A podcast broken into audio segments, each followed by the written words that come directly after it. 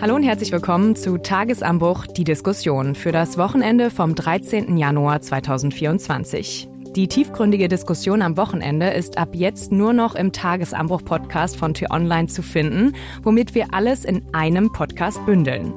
Ich bin Lisa Fritsch, führe weiterhin durch die Diskussion, bei der wir diesmal auf die Bauernproteste, den Bahnstreik, ja, die viele Wut auf der Straße blicken, die sich momentan in Deutschland entlädt. Ist sie nachvollziehbar? Reagiert die Regierung richtig? Und was droht uns noch in diesem Jahr, wenn es schon so losgeht? Und für die Diskussion begrüße ich zum einen T-Online-Chefredakteur Florian Harms. Hallo, schön, dass wir wieder auf Sendung sind. Und unsere Wirtschaftsredakteurin Friederike Holewig. Hallo. Ja, Friederike, fangen wir mal bei dir an. Du warst diese Woche für T-Online als Reporterin vor Ort bei den Protesten und hast auch mit mehreren Landwirten gesprochen. Nimm uns mal mit. Ähm, wie war es dort bei den Protesten? Worüber klagen die Landwirte so? Also mal abgesehen davon, dass es hier in Berlin zu dem Zeitpunkt minus acht Grad waren und allen ziemlich kalt war, sind die Klagegründe, die die Bauern und auch die anderen Protestteilnehmer mitgebracht haben, sehr breit gefächert. Das fängt an bei der Diskussion über die Agrarsubventionen, also ob gewisse Subventionen oder Steuererleichterungen, müsste man richtigerweise sagen, die Bauern in Deutschland aktuell genießen, ähm, ob die gekürzt werden sollen und ob das richtig ist. War ja der Anlass für die Proteste, aber man hat schnell gemerkt, wenn man mit den Leuten ins Gespräch gekommen ist, da ist noch viel mehr dahinter. Da ist noch viel mehr Wut über ähm, Entscheidungen, die vielleicht auch von Vorgängerregierungen getroffen wurden, über Entscheidungen, die auf EU-Ebene gefallen sind, wenn wir bei den Bauern bleiben. Und dann sind da eben auch viele Menschen, die die Proteste der Bauern unterstützen. Zum einen aus persönlicher Sympathie, vielleicht kommen sie selbst vom Land, haben Freunde und Familie, die im Agrarsektor arbeiten oder aber auch einfach grundsätzliche Wut auf die aktuelle Regierung. Ähm, so Sätze wie Scholz muss weg, wir warten, dass die Regierung abtritt, wir wollen einen Systemwechsel, all das ist gefallen in Gesprächen. Ähm, und da merkt man auch schon die Bandbreite von Menschen, die in eine ja, gemäßigte politische Diskussion eintreten wollen, bis hin zu Leuten, die tatsächlich Umsturzfantasien pflegen. Wir haben auch einen Ton mitgebracht, den du dort aufgenommen hast bei der Demonstration. Ähm, das ist aber von einem Getreidelandwirt, der jetzt konkret auch auf die Subventionsmittel eingeht. Hören wir mal rein. Wir möchten eigentlich auch gar keine Subventionsmittel haben, aber wir möchten unsere Produkte, die wir haben, gut verkaufen können. Und das können wir nicht. Und das können wir seit Jahren schon nicht mehr. Die Düngerpreise steigen, die sind nicht mehr zu bezahlen. Ich habe die gerade mal die Düngerpreise noch nicht mal abbezahlt, die wir von 2022 verbraucht haben. Ja, er stellt es um ganz gut klar ähm, dar, finde ich, die Situation. Aber er sagt am Anfang trotzdem, wir wollen gar keine Subventionsmittel haben. Was genau meint er denn damit? Ja, das ist so ein bisschen die Schwierigkeit, in der sich viele äh, auch Protestteilnehmer finden. Man möchte eigentlich gar nicht auf den Staat angewiesen sein und negiert das auch in gewisser Weise, dass man es de facto ist. Kaum eine Branche wird europaweit so stark unterstützt von staatlicher Seite, wie es die Landwirtschaft an Hilfen bekommt. Gleichzeitig ist da aber auch ein großes mm, Gefühl der Selbstwirksamkeit, was vielleicht auch mit dem mit der Tätigkeit an sich einhergeht, dass man sagt, ich pack noch richtig mit an, ich mache mir die Hände schmutzig. Da bin ich doch eigentlich gar nicht darauf angewiesen, dass der Staat mir da irgendwie hilft und ich leiste ja auch etwas und das, glaube ich, ist ja auch richtig, was wirklich gebraucht wird. Also wir alle brauchen irgendwas zu essen, wir brauchen Lebensmittel, äh, die auch möglichst lokal angebaut sind, die man direkt auf den Tisch bekommt. Ähm, ja, und da gibt es eben diese schwierige Situation, in der sich viele deutsche Landwirte gerade auch auf kleineren Höfen finden, dass das schwer zu finanzieren ist, gerade eben im internationalen Wettbewerb. Kann man denn auch schon sagen, was denn diese Subventionsstreichungen konkret jetzt, sage ich mal, vielleicht pro Betrieb, pro Jahr als Auswirkungen auf die Landwirte haben? Es ist natürlich schwer zu sagen, wie viele Subventionen jetzt jeder einzelne Betrieb bekommt, aber man kann das natürlich im Durchschnitt einmal ausrechnen. Ähm, und die Kollegen von der Tagesschau haben das mal für Deutschland runtergebrochen und sagen, die Subventionen, die jetzt gekürzt werden sollen, würden Beträge im Durchschnitt pro Hof von 4.000 bis 5.000 Euro ausmachen. Das heißt, 4.000 bis 5.000 Euro weniger vom Staat an Rückzahlungen würden auf die Bauern zukommen. Gleichzeitig würden weiterhin im Schnitt jährlich 40.000 Euro weiterhin gezahlt werden. Also einmal, um das im Verhältnis zu sehen. Das heißt, wir sprechen hier von ja, einem Zehntel vielleicht, was äh, an Unterstützung wegfallen würde. Das kann aber im Einzelfall, also du hast gerade den Herrn Mette äh, eingespielt, einen Bauern hier aus Berlin, äh, durchaus schon zum Problem werden, wenn man das eben mit einkalkuliert hat, diese Beträge auch für das laufende Geschäftsjahr. Ähm, wenn große Anschaffungen bei ihm, er hat mir erzählt, er brauchen oder hat im vergangenen Jahr einen neuen Traktor gekauft, da jetzt die Raten abzuzahlen, sei schon schwierig genug, sagt er. Und da hm. kann jetzt auch so ein vermeintlich kleinerer Betrag, der nicht mehr ausgezahlt wird oder den er nicht mehr zurückerstattet bekommt, zu Schwierigkeiten führen. Hm. Und du meintest ja auch, es waren nicht nur Bauern auf diesen Protesten, sondern auch generell Menschen, die da aus Wut ähm, zur Regierung ähm, ja, Schilder hochgehalten haben oder ja ihre Stimme kundgetan haben. Wir haben zum Beispiel auch einen Ton von einer Demo-Teilnehmerin Tanja, die Folgendes schildert. Die Regierung hat kein Einnahmeproblem, sondern Ausgabeproblem. Und da muss man jetzt nicht noch die Landwirtschaft noch so gängeln und damit eigentlich uns als ganzes Land. Ja, wie steht ihr zu den Protesten der Bauern? Ist es denn nachvollziehbar, weil diese Streichung der Subventionen die Falschen trifft? Oder ist das genau der richtige Schritt in Zeiten der Klimakrise, weil es ja auch um klimaschädliche Subventionen geht?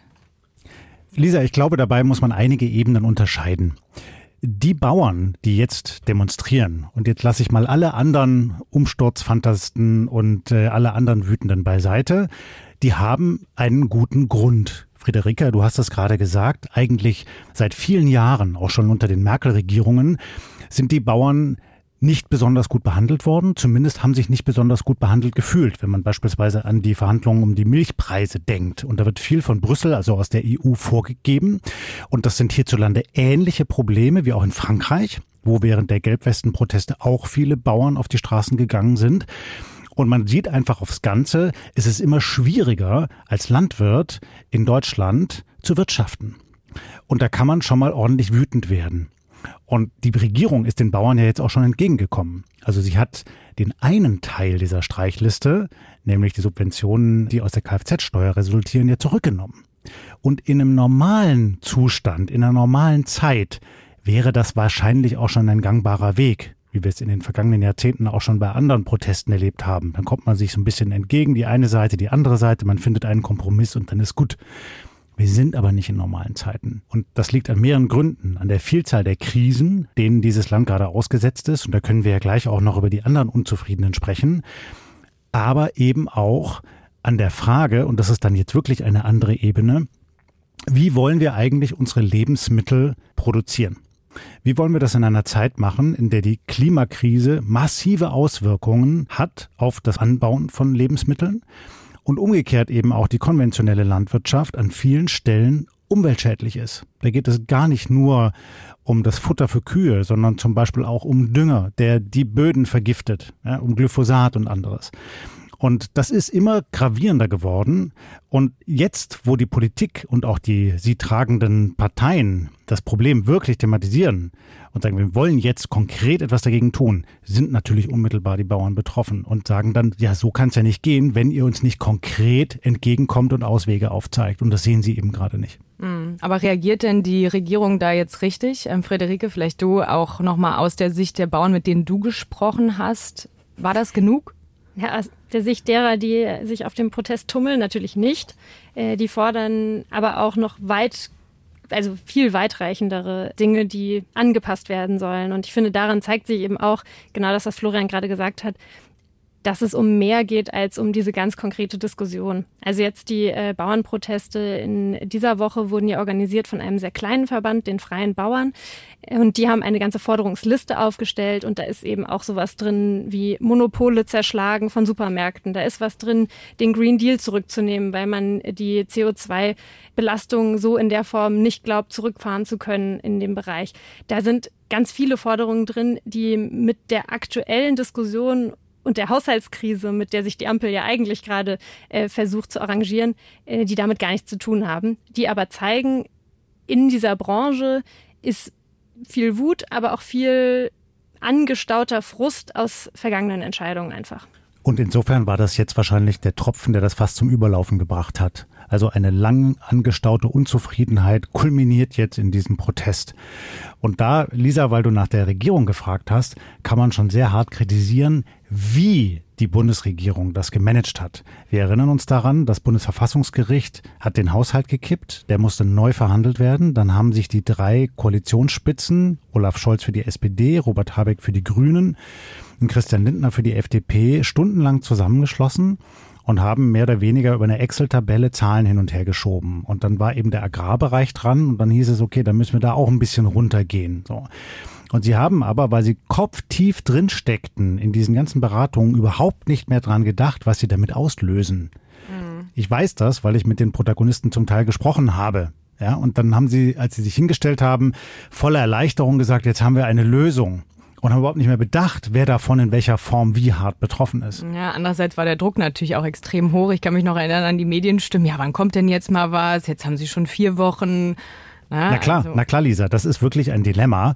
Aber man kann ja bei so großen Apparaten, wie es zum Beispiel auch das Wirtschaftsministerium darstellt, schon eigentlich davon ausgehen, dass da mal zumindest einer dran denkt, okay, wenn wir das jetzt so machen, was hat das denn für Folgen im Land für die Bauern, die sowieso schon immer auf die Barrikaden gehen? Gleichzeitig muss man eben auch sagen, eine Branche, die bisher so subventioniert wurde, die eine sehr starke Lobby hat. Also kaum eine Branche gibt so viel Geld auch für Lobbyarbeit aus, wenn man äh, sich das mal anguckt. Also der Deutsche Bauernverband allein als Spitzenverband 3,8 Millionen im vergangenen Jahr nur für Lobbyarbeit. Ähm, und da kommen noch alle Landesverbände und anderen äh, Verbände dazu. Und ähm, eine Branche, die es sich so zur Aufgabe auch gemacht hat, sehr laut zu sein, ist es deswegen an sich erstaunlich, dass man das vorher wohl nicht bedacht hat. Gleichzeitig aber auch ähm, die Frage, ob das jetzt allein der Grund sein sollte, da einzuknicken als Regierung und sich da jetzt auch vorführen zu lassen. Ja, und ich glaube, es kommt hinzu, Friederike, dass hm, die Partei, die sich eigentlich als die Bauernpartei versteht, ja die CDU und die CSU sind. Und ähm, deshalb haben wahrscheinlich auch die drei Ampelparteien jetzt nicht so sehr an die Bauern gedacht bei ihren Kürzungsplänen, ja, weil zum Beispiel im Sozialbereich ja nicht so hart rangegangen worden ist. Aber ich finde, du hast einen Punkt. Man kann ja darüber diskutieren, dass man da was machen muss und dass man halt, wenn das Geld nicht vom Himmel fällt, irgendwo kürzen muss. Das Problem ist aber erstens die Art und Weise, wie das kommuniziert worden ist. Es hat ganz viel mit Stil zu tun und mit der Frage, behandelt man denn die Betroffenen der Entscheidung mit Respekt? Und offenkundig hatten die überhaupt nicht den Eindruck, sie würden mit Respekt behandelt und werden es bis heute nicht, wenn man sich ansieht, wie Olaf Scholz jetzt äh, vor Tagen da empfangen wurde von den Protestlern. Und zweitens eben, hat man den Eindruck, dass die Regierung vorausschauend handelt. Also, dass die nicht nur einen kurzfristigen, sondern einen langfristigen Plan haben. Und den Eindruck haben offenkundig auch viele nicht. Mhm. Also mehr Einbeziehung auch der Bauernverbände, der betroffenen Gruppen, das wäre auf jeden Fall gut gewesen. Aber glaubt ihr denn, dass da jetzt noch was kommen wird? Ich meine, der Schritt, dass Sie das mit der Kfz-Steuer zurückgenommen haben, war ja schon relativ groß. Ja, wie ist da die Hoffnung konkret, dass die Politik da jetzt noch mehr entgegenkommt? Also der entscheidende Punkt ist ja jetzt konkret, wo wir hier gerade unseren Podcast aufnehmen, wird nicht morgen ähm, das fallen gelassen an Plänen. Es wird aber die parlamentarischen Beratungen im Bundestag geben. Denn die Regierung muss ja ihr Haushaltspaket als Gesetz durch den Bundestag bringen und muss die Fraktionen daran beteiligen. Und da werden auch immer noch Experten angehört. Und die Chance nehmen jetzt natürlich die auch gerade Friederike von dir benannten Lobbyisten der Bauern wahr und gehen da ein und aus im Bundestag und versuchen Druck zu machen auf die Regierungsparteien und dass das doch noch gekippt wird. Das heißt, da finden Gespräche statt, da wird gerungen und es kann schon sein, dass dann noch was passiert. Die Gefahr ist nur für die Ampel, wenn die das jetzt komplett zurücknehmen, wo haben sie denn dann die Chance, nochmal irgendwo etwas zu entscheiden, ohne die Gefahr, dass dann sofort die nächste Lobbygruppe, das nächste Milieu, die mhm. nächsten Betroffenen auf die Straße gehen und Rabatz machen, weil dann äh, nichts mehr durchsetzbar ist. Ja, das stimmt auch. Ich meinte jetzt auch eher auf die ähm, großen Forderungen, die Sie haben. Also glaubt ihr, dass jetzt vielleicht in den nächsten Wochen so ein bisschen mehr Aufmerksamkeit auf dieses Thema Landwirtschaft, also der Minister Cem Özdemir ist ja auch massiv jetzt unter Druck durch diese Proteste, dass da irgendwie was ins Rollen gebracht wird? Auf Arbeitsebene kann ich mir das schon gut vorstellen, dass jetzt verschiedene Sachen noch mehr hinterfragt werden. Özdemir hat ja auch sich sehr klar positioniert und hat gesagt, in gewisser Weise Danke für zumindest die ernst gemeinten Proteste. Das ist eigentlich das genau, warum ich angetreten bin. Und viel von eurer Kritik richtet sich ja an das, was äh, meine Vorgänger nicht gut gemacht haben. Und äh, in gewisser Weise hat er da natürlich recht, weil er ist noch gar nicht so lange im Amt. Er konnte oder er ist für viele Sachen einfach noch gar nicht verantwortlich zu machen. Es wird sich jetzt zeigen, ob das, was er daraus äh, für ja, Schlüsse zieht, ob das die Bauern zufriedenstellen kann. Aber auf der gesamtgesellschaftlichen Ebene sehe ich nicht, dass wir viel über die tatsächliche Situation der Landwirte diskutieren, sondern eher, dass sich daran jetzt noch viele andere äh, wütende Menschen ja mitbeteiligen wollen, die ganz andere Forderungen haben. Und das finde ich wirklich problematisch, denn dadurch bekommt das alles so eine destruktive Stimmung. Wir müssten doch eigentlich angesichts der vielen Herausforderungen, die auch unsere Ernährung betrifft, konstruktiv überlegen, was wir anders machen müssen. Vielleicht ist der Weg nicht mehr diese Massentierhaltung und diese riesigen Agrar- Produktionswege mit EU-Beteiligung und dann wird massenhaft Glyphosat auf die Äcker gekippt und die Gülle vergiftet den Boden und so weiter und so fort. Eigentlich muss man doch wieder lokaler wirtschaften. Und wahrscheinlich kommt man dann auch dazu, dass Lebensmittel teurer werden.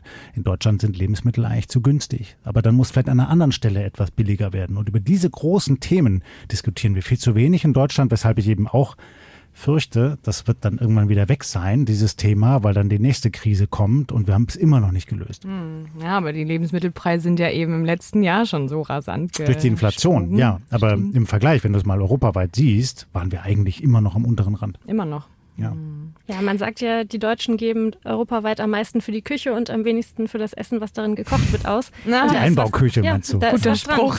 Ähm, und das Auto, das vor der Haustür steht. Ja, und da ist aber, glaube ich, wirklich was dran. Also im äh, statistischen Vergleich, die Italiener, die Franzosen geben sehr viel mehr Geld dafür aus, dass auch Produkte eine gewisse Qualität haben, vor Ort produziert werden. Das ist eine Stimmung, die es in Deutschland so nicht gibt. Ein, mhm. eine Nachfrage, die es bisher so nicht gibt. Und die essen auch besser. Bevor wir gleich nochmal auf die Art des Protests und auch die Auswirkungen kommen, kurz ein Hinweis in eigener Sache. Um keine neuen Folgen unserer Diskussion am Wochenende zu verpassen, abonnieren Sie den Tagesanbruch-Podcast, zum Beispiel auf Spotify, Apple Podcasts oder überall sonst, wo es Podcasts gibt. Die Folge gibt es dann jeden Samstagmorgen. Ja, und damit zurück zu unserer Diskussion. Wir haben ja auch schon gesagt, dass diese Wut, diese Proteste auf den Straßen von anderen Gruppen teilweise auch vereinnahmt werden. Und darauf hat auch eine Gemeinschaft von Jungbauern reagiert mit einem Video auf Instagram. Eine junge Landwirtin sagte dort, die jetzt zurückgenommene Streichung hat das fast zum Überlaufen und den Unmut auf die Straßen gebracht. Wir stehen hinter bäuerlichen Protesten, aber müssen derzeit zusehen, wie unsere Not von rechts instrumentalisiert wird. Ja, wie bewertet ihr diese Instrumentalisierung, die sie hier anspricht? Nicht nur von rechts, du hast ja auch andere Gruppen erwähnt, Friederike, aber von rechts hat das eben die meisten Auswirkungen. Genau, wie bewertet ihr das? Ja, also es findet tatsächlich statt. Man kann das auch vor Ort auf den äh, Protesten sehen. Es wird mehr, wenn man den Berichten auch von unseren anderen Kollegen, die schon im Dezember dabei waren, bei den Protesten folgt. Da waren es ähm, auf jeden Fall noch viel mehr Bauern vor Ort, viel mehr Landwirte. Das hat äh, stark abgenommen im Vergleich zu den Protesten in dieser Woche. Jetzt waren wirklich viele andere Gruppen vertreten und auch ja Gruppen bzw. Einzelpersonen, die ähm, radikale Symbole dabei hatten, die ähm, ja entsprechende Plakate dabei hatten. Also ich spreche davon Reichsflaggen, ich spreche davon klarer Positionierung mit ähm, AfD-Konterfeis, mit ähm, ja allen möglichen auch ja, martialischen Sprüchen von Jagd auf die Ampel machen. Ähm, ein Traktor hatte auch einen Galgen dabei, wo eine Stoffpuppe dran hing. Alles solche Sachen, die meiner Meinung nach nicht mehr zu einem friedlichen und auch gesitteten Protest oder einem politischen Austausch dazugehören. Ja, ich denke auch, man muss ja wieder zwei Ebenen unterscheiden. Das eine ist so eine Art unzufriedenes Milieu, also Menschen, die einfach unzufrieden sind mit dieser Regierung und das zum Ausdruck bringen wollen und jetzt die willkommene Gelegenheit der Bauernproteste nutzen, um da mitzulaufen. Ich glaube, solche hast du ja auch gesehen, als du unterwegs warst. Die andere Ebene ist sehr viel gefährlicher. Das sind sehr gut organisierte rechtsextremistische Netzwerke, Reichsbürger, Identitäre, auch zum Teil bis hinein in AfD-Kreise, die wirklich versuchen, über diese Proteste das System zu stürzen. Und das sind nicht drei oder vier, das sind viele. Der Verfassungsschutzpräsident Haldenwang hat das gerade vor wenigen Tagen erst wieder gesagt. Er fürchtet um unsere Demokratie, weil die so stark werden. Und das ist eine große Gefahr. Und da kann man zum einen sagen, ja, dann müssen die Sicherheitsbehörden wirklich hinterher sein. Zum Zweiten kann man aber auch sagen, wir alle in diesem Land, wir die gemäßigte Mitte, auch wir drei, die wir hier sitzen, wir müssen lauter werden. Wir müssen unsere Demokratie verteidigen. Es ist nicht mehr damit getan, auch Sie, liebe Hörerinnen und Hörer, dass Sie einfach denken, ja, da sind halt ein paar Spinner unterwegs, mit denen wir nichts zu tun haben. So, ich bin mal ruhig, ich bleibe ja anständig. Nein, wir müssen laut werden. Wir müssen unsere Demokratie verteidigen. Hm. Und weil du ja gerade meintest, gut vernetzt ist eben gerade auch so gefährlich, weil sie genau wissen, wie sie auf den sozialen Netzwerken die Menschen ansprechen. Ähm, ja, wenn wir noch mal ein bisschen weiter vorausdenken, diese Wut und Frust bei den Landwirten und Lokführern, die hat sich ja in den letzten Monaten echt aufgestaut. Ähnliche Emotionen wurden auch diese Woche bei der Pressekonferenz von Sarah Wagenknecht angesprochen, die jetzt eine neue Partei gegründet hat. Gleichzeitig sehen wir, die aktuelle Bundesregierung ist immer unbeliebter. Was steht uns denn in den nächsten Monaten noch bevor? Wohin können diese Proteste auf den Straßen noch führen? Wird 2024 ein Wutjahr? Friederik, ich fange mal an und du hast dann bestimmt auch noch Gedanken. Naja, das ist ein hochereignisreiches Jahr, Lisa. Wir haben die Landtagswahlen in Ostdeutschland in drei Bundesländern. In allen drei Ländern liegt die AfD vorne. Wir haben die amerikanische Präsidentschaftswahl, wo wahrscheinlich Donald Trump der Kandidat der Republikaner wird, mit all seinen Lügen, die er jeden Tag ins Internet kübelt. Und wir haben nach wie vor den Ukraine-Krieg mit all seinen Folgen. Wir werden jetzt in diesem Jahr die Situation haben, dass die Energiepreise auch für die Privathaushalte deutlich steigen werden. Das werden viele Menschen merken. Und die Inflation ist auch noch nicht in den Griff bekommen. Das heißt, das wird ein richtig schwieriges Jahr für Deutschland. Und zugleich ist es nicht ausgeschlossen, dass es doch nochmal in nächster Zeit irgendwo einen islamistischen Anschlag gibt. Ich will es nicht beschwören, aber die Sicherheitsbehörden sagen genau das. Das Risiko ist so groß wie seit Jahren nicht. Ich glaube insgesamt, äh, alles das, was du beschrieben hast, führt gesamtgesellschaftlich zu einem diffusen Unsicherheitsgefühl. Nichts, was man sich über Jahre ähm, vielleicht auch nur eingeredet hat, aber was man als Gefühl hatte, was man so in der Hand hat. Ne? Man hat den Bauern um die Ecke, der die Äpfel anbaut, die Kartoffeln, ähm, wo das Vieh auf der Weide steht. Man ist hier sicher, man lebt äh, in Frieden und Wohlstand. Alles das wird durchgerüttelt. Und dann kommt noch sowas hinzu wie äh, bei der Bahn läuft's nicht mehr. Also auch so öffentliche Institutionen scheinen den Bach runterzugehen. Auf nichts kann man sich mehr verlassen. Das ist so die Stimmung, die ich äh, auch mit äh, Unternehmern im Mittelstand zum Beispiel immer wieder habe. Die sagen, ich weiß nicht mehr, ob das hier auf Dauer so geht ob ich meinen Betrieb hier halten kann. Und diejenigen, die an den Standort gebunden sind, sind wirklich verzweifelt. Und andere, gerade auch größere deutsche Konzerne, überlegen dann ernsthaft, ob sie ins Ausland gehen sollen. Und das wiederum befeuert ja nur noch mehr diese Unsicherheit, die andere dann wieder um ihren Job haben, etc. Und ich glaube, zu dieser Wut kommt dann irgendwann auch eine ganz existenzielle Angst einfach dazu. Ja, und wenn man dann eben aus dieser Stimmung heraus den Eindruck hat, oben an der Spitze der Regierung steht einer, der ist eigentlich gar kein Anführer.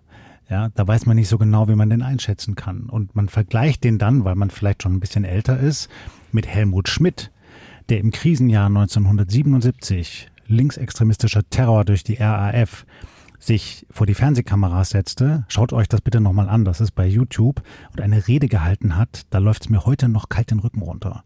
Und man merkt einfach, da ist jemand, der hat einen Plan, der nimmt die Herausforderung an, der verteidigt den Staat gegen die Terroristen, dem kann man wirklich glauben. Haben wir dieses Gefühl heute bei Olaf Scholz? Ich glaube nicht. Wenn der den Mund aufmacht, hört man Phrasen und nach zwei Minuten frieren einem die Füße ein. Ich würde jetzt noch mal kurz auf den Bahnstreik, auch wenn es vielleicht thematisch gerade nicht passt, aber ähm, Friederike, du hast es angesprochen. Genau, weil, ich, ähm, weil wir es auch am Anfang schon angekündigt haben. Dort fordern sie ja zum Beispiel neben mehr Geld auch eine geringere Wochenarbeitszeit von 35 statt 38 Stunden und das ohne, dass der Lohn dadurch gekürzt wird. Wie ist denn der Bahnstreik im Gegensatz zu den Bauernprotesten einzuordnen, auch in Bezug auf die Auswirkungen für die Bevölkerung? Also die wichtigste Unterscheidung ist sicherlich, dass das eine ein Arbeitskampf von einer Gewerkschaft organisiert ist und von Seiten der Arbeitnehmer und Arbeitnehmerinnen ausgeht und sich dementsprechend klar gegen oder im Konflikt mit einem Arbeitgeber abspielt. Und da ist natürlich eine Tarifverhandlung ist eine, ein normaler Prozess, äh, der auch ein hohes Gut in Deutschland ist und auch das Streikrecht ist äh, wichtig äh, und die haben eben dementsprechend ein gutes Recht, das so zu machen. Und da kann man sich natürlich auch gerade als Nutzer der Bahn gut drüber aufregen. Ich tue das auch. Aber natürlich ähm, gehört das mit dazu. Und auch die Forderung nach den 35 Stunden äh, ist jetzt nichts, was irgendwie vom Himmel fällt. Wir haben das in der Metallindustrie schon seit Jahren, dass eine 35-Stunden-Woche gearbeitet wird. Äh, und auch in anderen Ländern ähm, ist das ein Modell, was immer weiter verfolgt wird. Also auch da muss man sagen, es findet nicht im luftleeren Raum statt und Klaus Wieselski als GDL-Chef hat sich da nicht einfach noch irgendwas ausgedacht, was noch nie jemand gemacht hat. So, das auf der einen Seite. Die Bauernproteste richten sich jetzt ja klar gegen die Regierung äh, oder eine Regierungsentscheidung. Und äh, dementsprechend ist da ein ganz anderes Aushandeln der Fall. Aber natürlich auch da, Demonstrationsrecht gibt es erstmal. Wenn eine Demonstration ordentlich angemeldet ist, ist auch das rechtlich erstmal kein Problem. Oder wie siehst du das, Florian? Ja, auch, aber weil du gerade Klaus Wieselski als den Chef der Lokführergesellschaft angesprochen hast, ich glaube, ein Teil des Problems bei diesem Bahnstreik ist, dass man den Verdacht hat, dass die handelnden Personen eben auch aus eigennützigen Interessen handeln. Also Beispiel Weselski, dem geht es, glaube ich, nicht nur um die Rechte seiner Lokführer, es geht ihm auch um sein Vermächtnis, um sein Image, weil das nämlich sein letzter großer Tarifkampf ist und da möchte er mit einem Knall abtreten und er möchte seine kleine Lokführergewerkschaft im Vergleich zur größeren Eisenbahnergewerkschaft stärken und denen die Mitglieder abjagen. Deshalb macht er das so scharf. Und auf der anderen Seite, der Vertreter für die Bahn, der steht für eine Spitze von Managern, die echt ein marodes System da angerichtet haben, während sie sich die Taschen voll machen. Das stimmt schon, ja, was die Boni-Diskussion anbelangt. So, und da kann man schon sagen, na ja, geht's denen wirklich allen nur darum, ein möglichst gutes, gerechtes System für die Arbeitnehmer dahin zu stellen, was noch gut finanzierbar ist? Oder geht's eigentlich auch um was ganz anderes? Und das ahnen viele Leute, glaube ich. Und wem geht's eigentlich noch um ein gutes Produkt für alle, Pendler und Urlauber. Das ist ja immer das, was man sich äh, auch fragen muss, gerade bei einem Staatskonzern. Ja, der Bahnstreik hat, glaube ich, ähm, die größten Auswirkungen auch auf die Bevölkerung. Ähm, aber Weselski, wenn du sein Image gerade ansprichst, ich finde, in den sozialen Medien wird er unglaublich zur Hassfigur. Also ob er das ja, bei, wollen bei vielen würde? Betroffenen, ne? bei uns, die wir so Bahn fahren, so. Aber frag mal die Lokführer, und frag mal Leute, die gewerkschaftlich organisiert sind. Da ist er eine richtig große Nummer. Ja, der ist so der stärkste Gewerkschafter Deutschlands. Also die Wahrscheinlichkeit, dass sich der Streik noch in die nächsten Monate verträgt? Noch, zumindest ein paar Wochen noch gehen, glaube ich, oder? Ja, da gehe ich auch von aus. Es sei denn, die Bahn kommt ihnen jetzt sehr, sehr stark entgegen. Aber sie haben ja ihre Position klar gemacht. Wenn das nicht in ja, der Form, wie sie es eigentlich gefordert haben, durchkommt mit den 35 Stunden und auch mit einem sehr kurzen Vorlauf. Das ist ja gerade die Diskussion. Die Bahn ist Ihnen ja schon entgegengekommen mit einem Modell, wo weniger Arbeitszeit möglich wäre, aber deutlich später erst dann wird uns das noch einige Wochen beschäftigen. Es gibt ein Anzeichen, nämlich die Bahn ist ja ein Staatskonzern und ist aufgehängt im Verkehrsministerium bei Volker Wissing und der fängt an, sich anders zu äußern jetzt und eben zu sagen, ja, man muss sich jetzt einigen, man muss jetzt irgendwie zusammenkommen, weil er merkt, dass die Bevölkerung, alle wir Pendler, echt zunehmend genervt sind und die werden den Bahnleuten dann schon ein paar Ansagen machen. Hm, Mensch, da werden wir auf jeden Fall noch einiges haben, was auf uns zukommt. Und am Montag, Friederike, du hast es auch schon erwähnt, ähm, ist der große Streik der Bauern erst noch geplant. Du bist auch wieder live vor Ort für uns dabei. Also liebe Hörerinnen und Hörer, Sie können alles gerne auf t-online.de und auch in unserer App nachverfolgen. Es soll auch ein Treffen geben von Ampelspitzen und Bauernvertretern, habe ich jetzt gerade noch gelesen. Also alle Nachrichten gerne bei uns. Wenn Sie noch Fragen haben oder Anmerkungen, schreiben Sie uns gerne an die E-Mail-Adresse podcasts.t-online.de. Ja, und wenn Sie es noch nicht getan haben, abonnieren Sie den Tagesanbruch Podcast, um keine neuen Folgen von den nachrichtlichen Updates unter der Woche und unserer Diskussion am Wochenende hier zu verpassen. Und damit bedanke ich mich ganz herzlich bei euch, Florian und Friederike, für eure Einordnungen und bei Ihnen da draußen fürs Zuhören. Ein schönes Wochenende und ciao. Tschüss. Tschüss und bleiben Sie uns gewogen.